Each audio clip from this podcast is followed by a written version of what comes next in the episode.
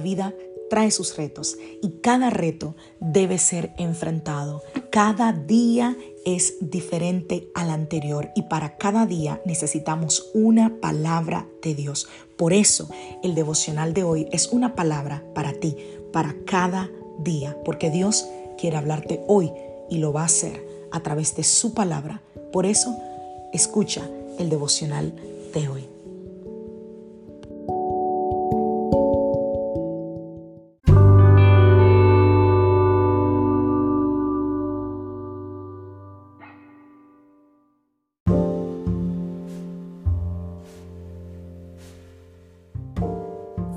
Devocional del día de hoy.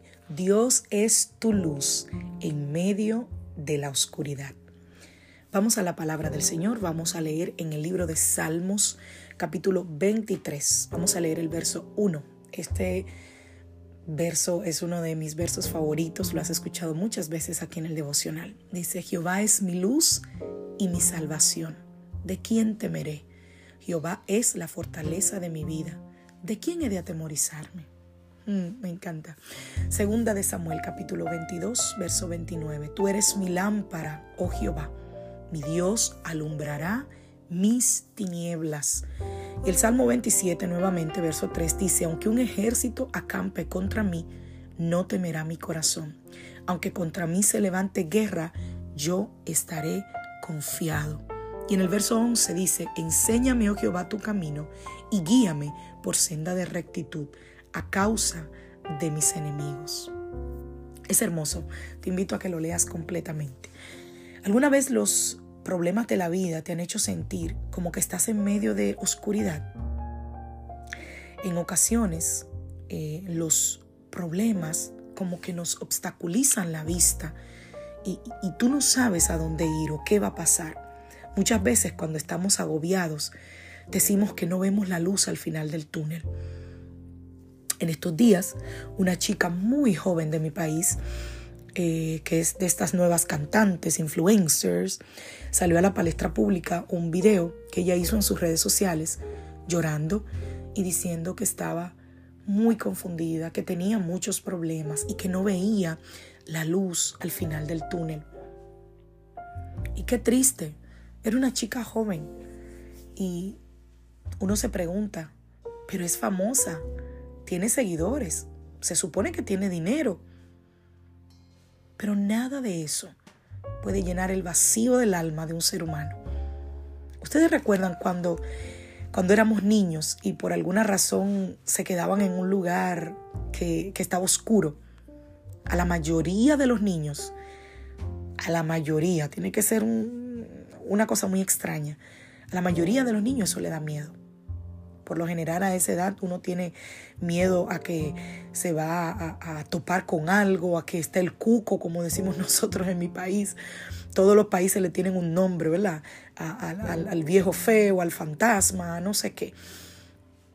Pero más que eso, es la mente que juega en contra de nosotros cuando estamos en un momento de oscuridad. ¿Por qué? Porque no sabemos lo que puede ocurrir. Y con las dificultades de la vida pasa lo mismo. Nos sentimos a oscuras, no sabemos qué puede sobrevenirnos. Y si yo te preguntara esta mañana, ¿cuáles son nuestros temores? ¿Cuáles son tus temores? Quizás tú me responderías algo como, bueno, pastora, le temo al fracaso, al rechazo, a la inseguridad, al peligro, a la falta de dinero, a la enfermedad, a la muerte, no lo sé.